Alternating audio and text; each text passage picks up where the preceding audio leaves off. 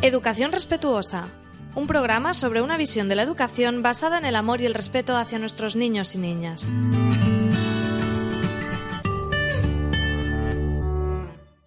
Hola a todos y todas, os doy la bienvenida a Educación Respetuosa, un espacio de aprendizaje sobre crianza, educación y psicología infantil.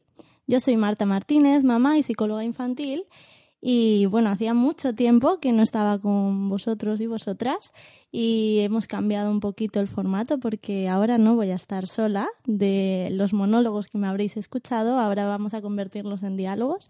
Me he traído conmigo a una amiga y compañera de educación respetuosa y podcaster, María Santonja. Hola, buenas. A ver qué tal funcionamos en este formato, esperamos que más fluido, de la nueva educación respetuosa.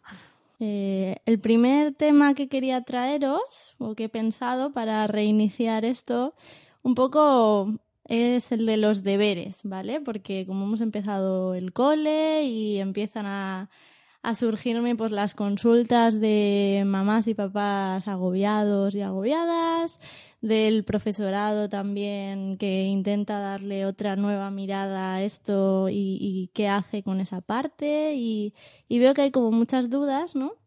Y, veo que también no hay un posicionamiento claro y a mí me gustaría pues dejar el posicionamiento claro desde lo que pensamos, desde una educación más respetuosa sobre eh, la no necesidad de deberes, incluso la, lo contraproducente que puede y que está llegando a ser, ¿no? El tema de los deberes para niños y niñas. A mí es que este tema, la primera vez que lo escuché, me alucinó un poco, como muchas de estas cosas, ¿no? Que al final aquí en Educación Respetuosa lo que también eh, animamos a la gente es a que, a que abra un poco su mente, porque muchas de estas cosas son de siempre se ha hecho así. O em, a mí me ponían deberes y mira qué bien he salido, ¿no? Ese tipo de frases que escuchamos tanto y con los deberes eh, me, me, alucinó porque yo siempre fui una estudiante muy aplicadita y hacía mis deberes y pensaba, bueno, pues está bien porque así practicas, retienes, ¿no? Lo que hablamos de, de que para la memoria, pues, mm, pues siempre es mejor si escuchas y luego lo escribes y lo verbalizas. Pero claro, luego empecé a escuchar argumentos en contra de los deberes en los que nunca jamás me había parado a pensar y que me sorprendieron un montón. Como por ejemplo uno de los que más me, dio como un tortazo en la cara es que los deberes hacen que haya desigualdad, ¿no? Entre, entre perfiles de familias con más poder adquisitivo y con menos poder adquisitivo, ¿no? Que mm, familias que pueden dedicarle más tiempo a los hijos porque pues tienen una situación más desahogada o pueden pagar una academia o un profesor particular y que al final eso fomenta una desigualdad mientras que en el aula estamos todos las mismas horas, el mismo tiempo, con las mismas condiciones. Y esto me, dio un tortazo en la cara realmente. Marta, explícalo mejor tú que, que yo. No, no, si lo has explicado muy bien. Lo que pasa que yo muchas veces lo intento como explicar al profesorado y el profesorado como que no llega a entender que tú estás, o sea, evaluando ¿no? Y, y realmente premiando o castigando porque a, un niño en base a la responsabilidad adulta, ¿no? Es decir, si en su casa tiene a una familia que no le ha ¿no? no le presta atención o que no le está apoyando con el tema de o a veces no, es que son personas a veces que ni siquiera saben leer o escribir, ¿no? ¿Qué pasa con esos niños? Muchos te dicen, "No, es que el niño tiene que ser autónomo, ¿no? De poder realizar los deberes. son tareas que son, para que ellos y ellas las hagan solos. Sí, pero el seguimiento simplemente de qué deberes tienes de cada cosa y más con, con 27 asignaturas que te ponen deberes de cada una de las asignaturas. Y que muchas veces las familias no saben no saben. A mí me ha pasado, yo me he dedicado a, apoyo ¿no? de, niños y, he tenido familias pues que realmente no podían apoyarles porque no sabían resolverle las dudas, ¿no? Y eso que se convertía en que el niño o la niña iba al cole, volvía con esos deberes sin haber hecho porque realmente no había podido hacerlos en casa porque no ha tenido un apoyo. Y entonces todavía más castigo. O sea, tienes una casa donde eh, no te están apoyando y lo que recibes del cole no es un extra apoyo, sino que recibes en plan, eh, pues no eres, eh, ¿no? no lo has hecho bien y, no, no, has cumplido con tu tarea, no eres un mm. irresponsable, un montón de, de, mensajes, ¿no? Ahí de...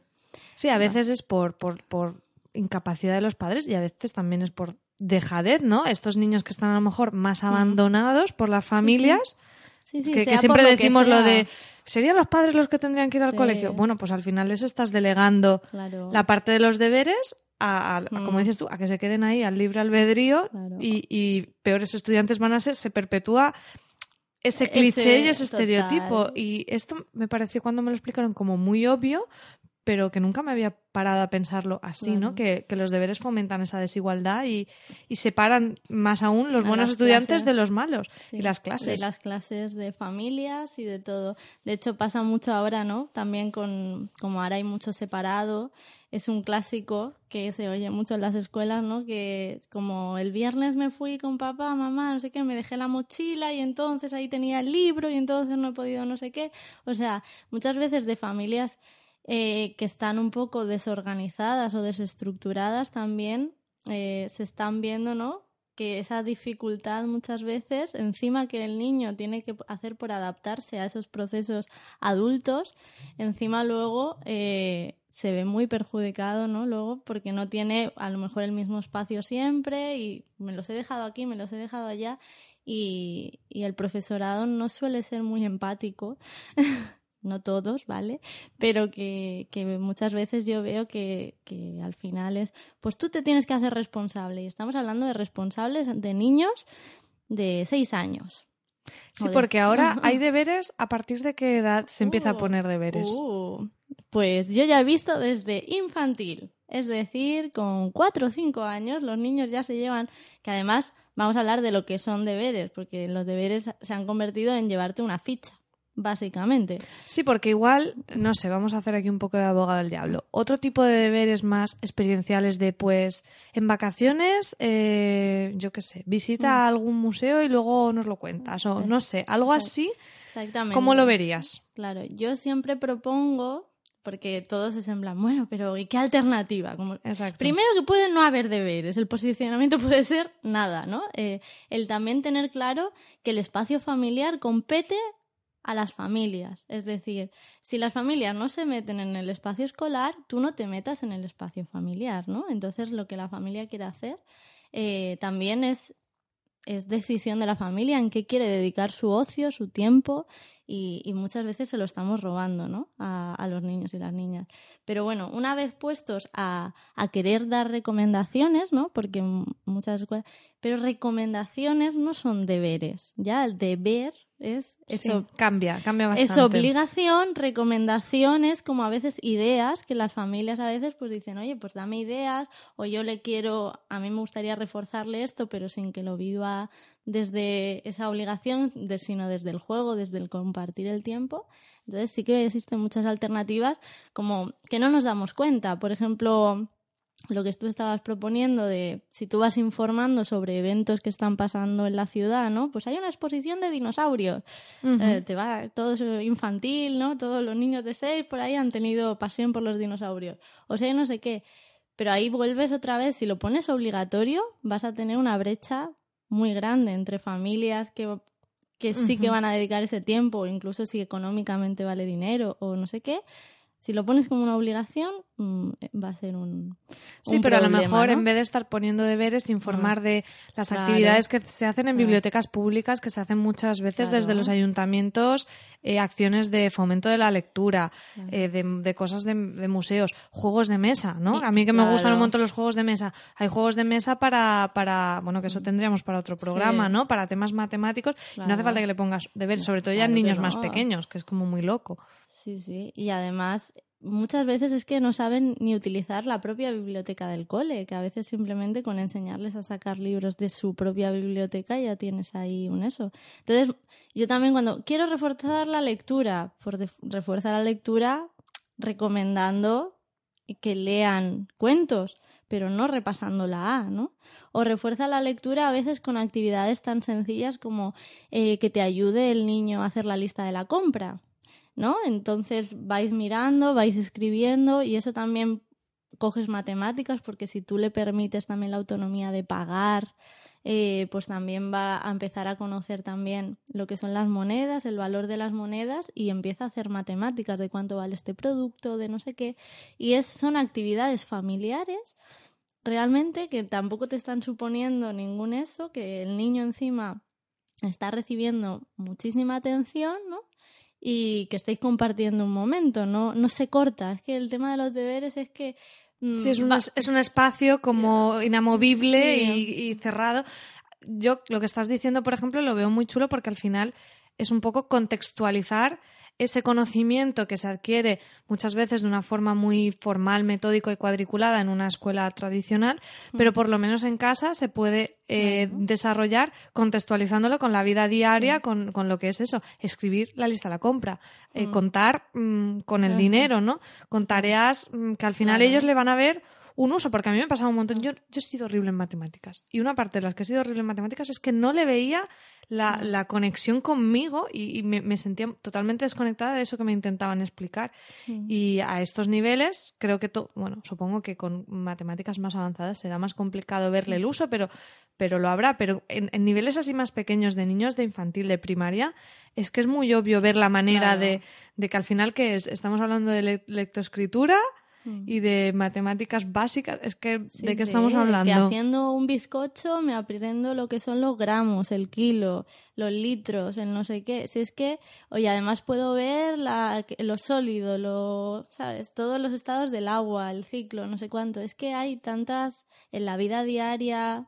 Eh, de, de, un niño o de una niña. En una casa hay muchísimos, muchísimos. En el baño puedes aprender muchísimas cosas de cómo se condensa el agua, si te pones ahí en el espejo cuando está calentita, cuando está fría, eh, la temperatura, si tienes un que Eso requeriría que, que, los padres también lo, lo supieran. Eh, hacer, ¿no? Y tener ese conocimiento. ¿Tú recomendarías que a lo mejor los profesores en vez de, que claro, es mucho más trabajo para ellos, pero en vez de estar poniendo los deberes semanalmente, pues que una vez al trimestre o no sé, de alguna manera hicieran no lo sé, lo digo mm, como ideas al aire para profesores que nos puedan estar escuchando, pues algún dossier de recomendaciones de actividades o algo así que pudieran hacer para que los padres supieran un poco por dónde tirar, pues a lo mejor eso sería más productivo que estar poniendo fichas cada semana. Claro, Sí, o sea, yo no veo la necesidad porque yo también entiendo que el aprendizaje, también es que esto es un concepto también de cómo entendemos el aprendizaje, ¿no? Si el aprendizaje es algo que solo se puede aprender con un método cuadriculado, ¿no? O realmente el niño va a ir aprendiendo y de sus padres y de todas sus vivencias, de sus vecinos, de no sé qué, va a ir aprendiendo cosas que también son necesarias para su vida. Bueno, pero tú le pides a gente que ya salte sin red cuando aún todas estas cosas les le, supone, yo lo digo mm. porque yo me veo en esa situación, ¿no? Que supone un cambio de chip y a lo mejor estas soluciones, ¿no? Les hacen sentirse más seguros, tanto a los profes que dicen, pues no los dejo ahí sin nada, sino que estoy dando algo, estoy aportando, y también a los padres que dicen, bueno, pues no sé dónde empezar, pues tengo una guía, ¿no? De, siempre desde la recomendación, como decías. Claro, y se pueden hacer guías de muchas cosas, ¿no? Más enfocadas a ciencias naturales y además que son propuestas que luego les lleva a pasar tiempo juntos. Yo para mí es lo importante, por ejemplo, una excursión y cogéis minerales que luego vamos a clasificar en clase o coger hojas o coger, ¿no? Para ver las estaciones. O incluso ya cuando se van haciendo más mayores el tema de las nuevas tecnologías, si lo introduces de forma creativa, ¿no? Como grabar vídeos o, o bueno, incluso ¿no? la radio, audios o lo que sea, ¿no? Em, todo eso, pero con un, con un con una idea, ¿no? De algo, de que yo recuerdo, bueno, María y yo es que íbamos al cole juntas. Entonces, recuerdo... Secretos de infancia. Secretos de infancia, pero yo, por ejemplo, uno de nuestros grandes deberes de valenciano fue aquella vez que grabamos... Sí, un anuncio. Un spot, ¿no? Un anuncio de, de Ulleres de no sé qué. Sí, Ulleres de sol. Gafas de, sol. y... Em, y claro, para mí eso, esos deberes a mí se me han quedado para toda la vida. Yo no recuerdo ninguna ficha, ¿qué quieres que te diga, no? Entonces, eh, también hacerlos significativos, porque el problema de todo esto de los deberes, que no lo hemos comentado, pero para mí es el gran problema, es que si están todo el día haciendo fichas en clase y salen de casa y siguen haciendo fichas en, en casa, si ya de por sí para mí esa metodología es bastante desmotivante pues lo que vamos a conseguir es todavía más rechazo, ¿no? Por el aprendizaje, cuando puede ser una cosa que de forma innata tenemos pasión por aprender, ¿no? Y los niños y las niñas lo tienen. Entonces, ¿por qué hacérselo desde que tiene que ser el sacrificio, desde que tiene que ser un deber?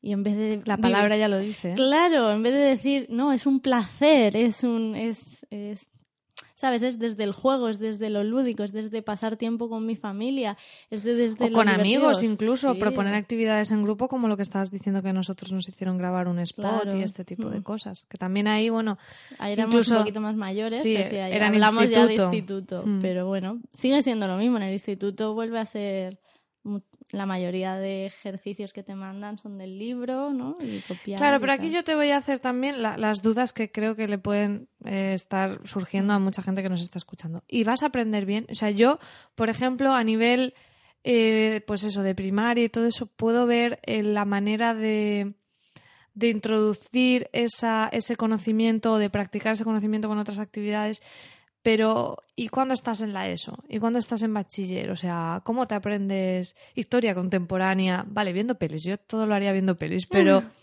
em, veo que en una educación superior es muy complicado eh, no hacer deberes, o al menos no estudiar, si tienes que estudiar. Hablamos siempre de en una educación tradicional, y reglada. ¿eh? Claro, es que está complicado. Estamos intentando hacer modelos mixtos que son más complejos, pero Mm, veo muy difícil ahí quitar los deberes o quitar o, que, o, quitar la obligatoriedad, ¿no? A lo mejor el niño tendrá que seguir practicando esas cosas en casa, pero desde la no obligatoriedad, no lo sé. La cuestión es que eh, el profesorado, o sea, el, el, currículum que está hecho por ley, está hecho para que tú lo cumplas en tus horas lectivas y no fuera. Es decir, en los años 70 ya hay una ley, porque yo estuve buscándola, yo digo, bueno, a ver si aparece realmente en la ley esto de que hay que hacer deberes o no sé qué.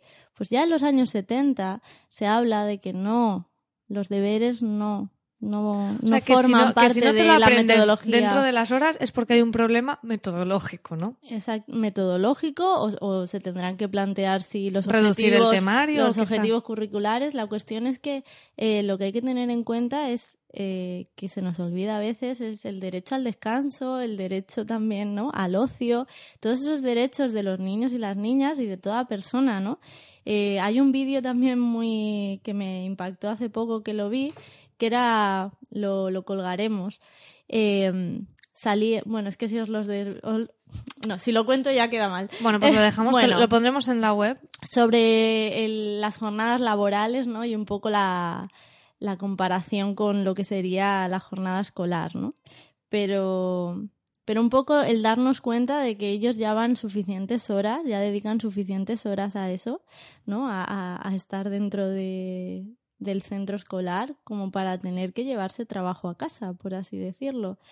Eh, si no lo hace, ¿sabes? Si a ti no te da el tiempo, por algo será. O habrá que hacer un enfoque o estructural o metodológico o lo que sea, ¿no? Pero eso de, no, es que como no me da tiempo que se, lo, que se quede sin jugar o que se quede sin la comida familiar o que se quede sin estar en el parque o porque yo veo a las mamás, de verdad, y yo lo recomiendo un montón de veces, que no sea cuando salgan los niños y las niñas del cole, que lo primero que le preguntes no es, ¿tienes ya deberes? ¿Qué deberes tienes? ¿Cuántos deberes tienes? Por favor, hola, ¿cómo estás, cariño? Eh, ¿Qué tal el día? ¿Qué tal el día que habéis hecho? Eh, ¿Has jugado con no sé qué? ¿Qué es lo que más te ha gustado hoy? Hay miles de preguntas que puedes hacer al niño o a la niña sobre todo su día y, y que a veces que yo lo entiendo, ¿eh? porque es que de verdad que veo el agobio y me lo transmitís muchas mamás y no el agobio de es que no llegamos a hacer los deberes es que al final incluso son las madres las que les están haciendo los deberes para que los tengan hechos para que no reciban el castigo bueno, eso ha pasado ahora y, pasaba, ¿eh? Cuando nosotras éramos pequeñas, yo recuerdo que había gente que los padres les hacían los deberes, porque ah. si el niño hacía alguna actividad extraescolar, que hacía fútbol o baloncesto, ese día no, literalmente, o se acostaba a las 12 de la noche o no le daba tiempo a hacer los deberes. Y creo que eso tampoco, o sea, al final el mensaje también es horroroso porque el niño no, no, No Total. desarrolla ninguna autonomía, es como ya eh, bienvenido a la vida que es puro estrés y jolín, no sé. No creo que sea la manera. No, no, por eso, pero es esa concepción. Estamos llenos de las extraescolares, también hablaremos algún otro Sí, día. lo anotamos para otro episodio. porque también es para reflexionar. También veo a niños todos llenitos.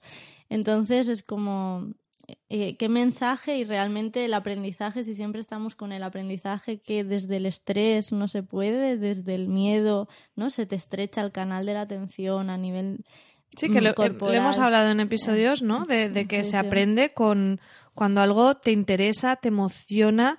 Eh, recuerdo una vez que, que me explicaron el, el origen etimológico de la palabra recordar, que Mm. viene de cor, que es corazón. O sea, lo que te llega al corazón es lo que recuerdas. Si no, se te olvida. Estabas hablando tú de aquella actividad que hicimos en el instituto. ¿Por qué? Porque fue muy divertida, lo pasamos bien, pusimos mucho interés y lo recordamos. Un montón de otras cosas mm, es que no se te van a quedar y el aprendizaje sin esa parte memor- memorística, ¿no? Que tanto miedo da de, no, la memoria va a ser a base de eh, Claro. repetir, de repetición, el enfoque es totalmente erróneo, ¿no? Claro. La, la memorización será par- a partir de la emoción, no de la repetición, eh, mm, de hacer copias, que esa, esa, esa es otra muy bonita también, ¿eh? La de hacer Sí, copias. eso ya como castigo, ¿no? Directamente. Hay 500 veces, pues no voy a hacer no sé qué. O cuando en un dictado te salía un error, era escribe 500 veces la I, ¿no? Esto se pone con Y o con I latina o no sé cuándo, no sé quinto. Tenemos también, claro, es muy difícil desde un sistema que lo único que te pide es memoria, ¿eh? Sí. que no quieras tú también como hacer el mismo tipo de refuerzo sobre memoria, ¿no? Claro. Entonces, ese, ese sistema mixto, cuando no hablamos de una concepción, ¿no? Cuando no hemos repensado realmente la escuela, pues es un poco a veces complejo, sobre todo cuando la memoria que se necesita, como dices tú, en bachiller ya es mucha memoria, ¿no? Pero seguramente si lo hiciéramos a través, como tú decías, de las pelis o de desde un proceso activo del niño que busque información, que haga un proyecto, yo por ejemplo también me acuerdo en bachiller eh, cuando dimos historia que nos Vas a decir lo mismo ¿A que, yo. A que sí, que tuvimos que exponer y yo tuve que hacer la guerra de Vietnam y no sé cuánto. Sí, esto Pues- fue. Pero fíjate por qué fue.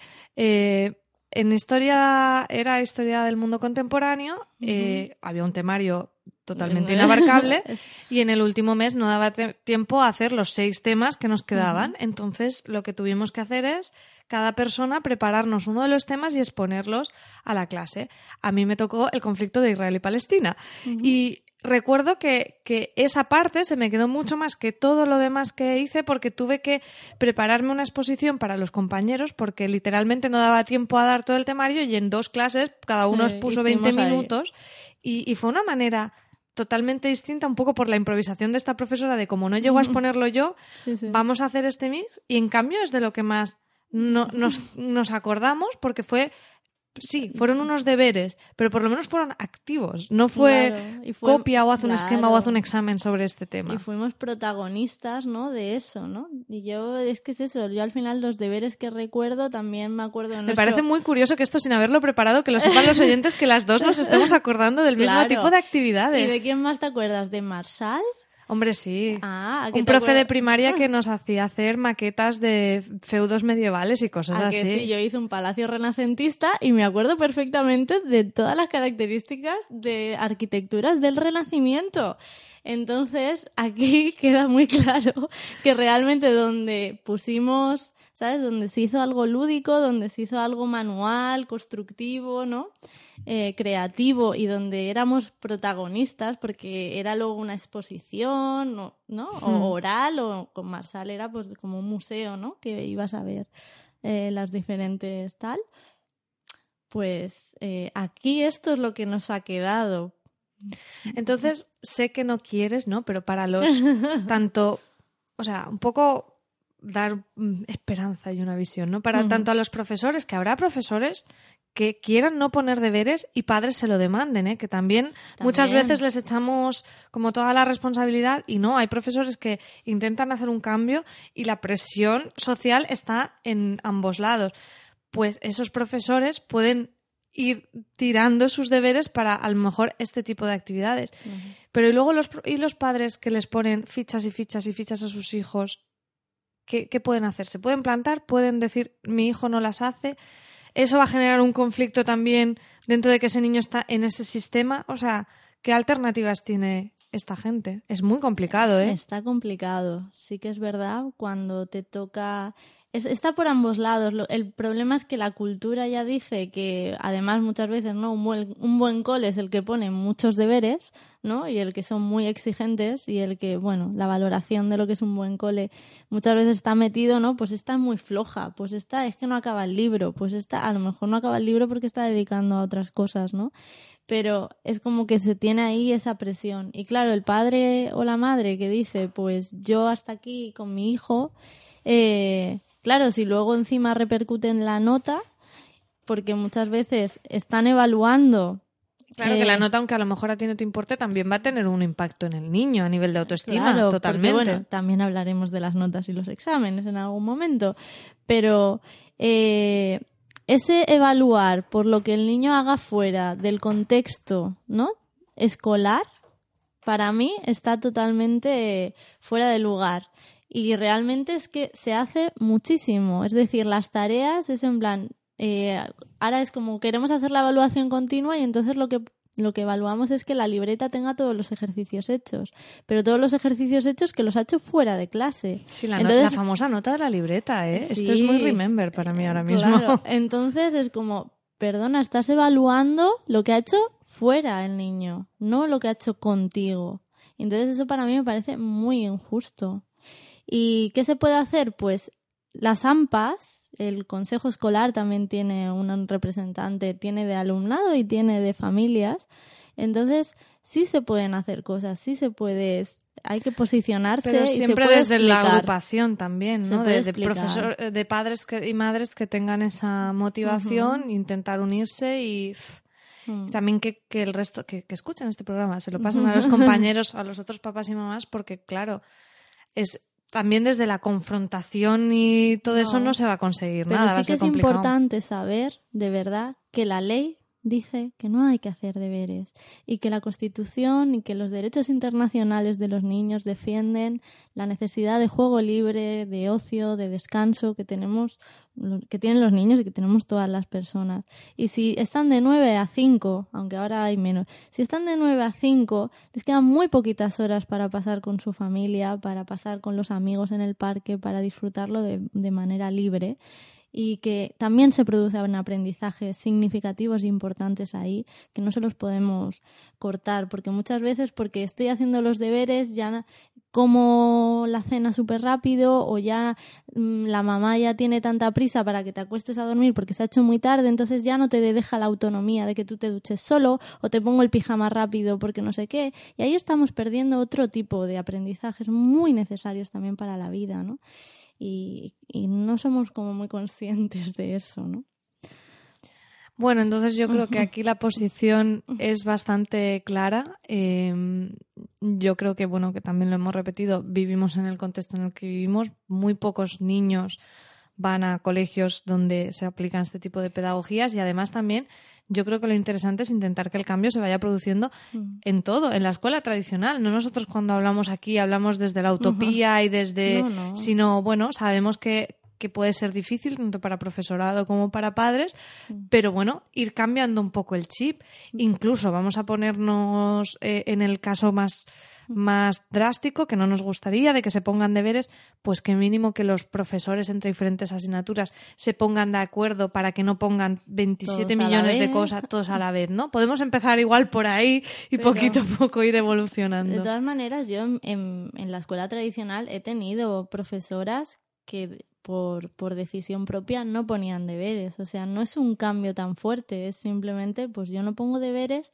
estoy segura de ello, lo transmito a los papás y las mamás, y los papás y las mamás en general confían en el profesorado. Entonces, si el profesorado se lo explica, si el profesorado está tranquilo y lo, y lo defiende, ¿no? Por así lo argumenta, eh, eh, no pasa nada. Es decir, se puede también, es que también los papás y las mamás vienen también de lo que oyen. De lo que han visto y de lo que han vivido ellos mismos. lo que ven, ¿no? Entonces se les puede realmente explicar el por qué y, no creo que... Y que, yo creo que hoy en día ya empieza a oírse esto. Y hay, hay, hay, movimientos, hay colegios, hay, aquí hay algún colegio en Alicante que lo está promoviendo desde, desde la propia junta directiva de, colegios. O sea que hay ya es una cosa que no es tan, eh, me suena a chino como para que la gente que esto lo esté escuchando y le mueva pueda eh, hacer mm, un pasito para adelante, bien desde su propia aula si es profe, bien como, como papás y mamás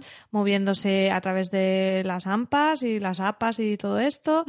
Mm, yo creo que ha habido movimientos de recogidas de firmas, yo lo he visto en, en, televisión, o sea que, que tampoco es algo tan ajeno como para que la gente ya pues empiece a despertarse y a intentar decir, bueno, esto siempre se ha hecho así, pero, pero nos hemos parado a sentar si esto realmente es tan bueno o, o, a, lo mejor tiene cosas negativas como la que hemos dicho al principio de la, la distancia mayor entre clases que seguramente la mayoría de gente ni se había parado a pensar. Yo creo que, bueno, que ahí tenemos la reflexión.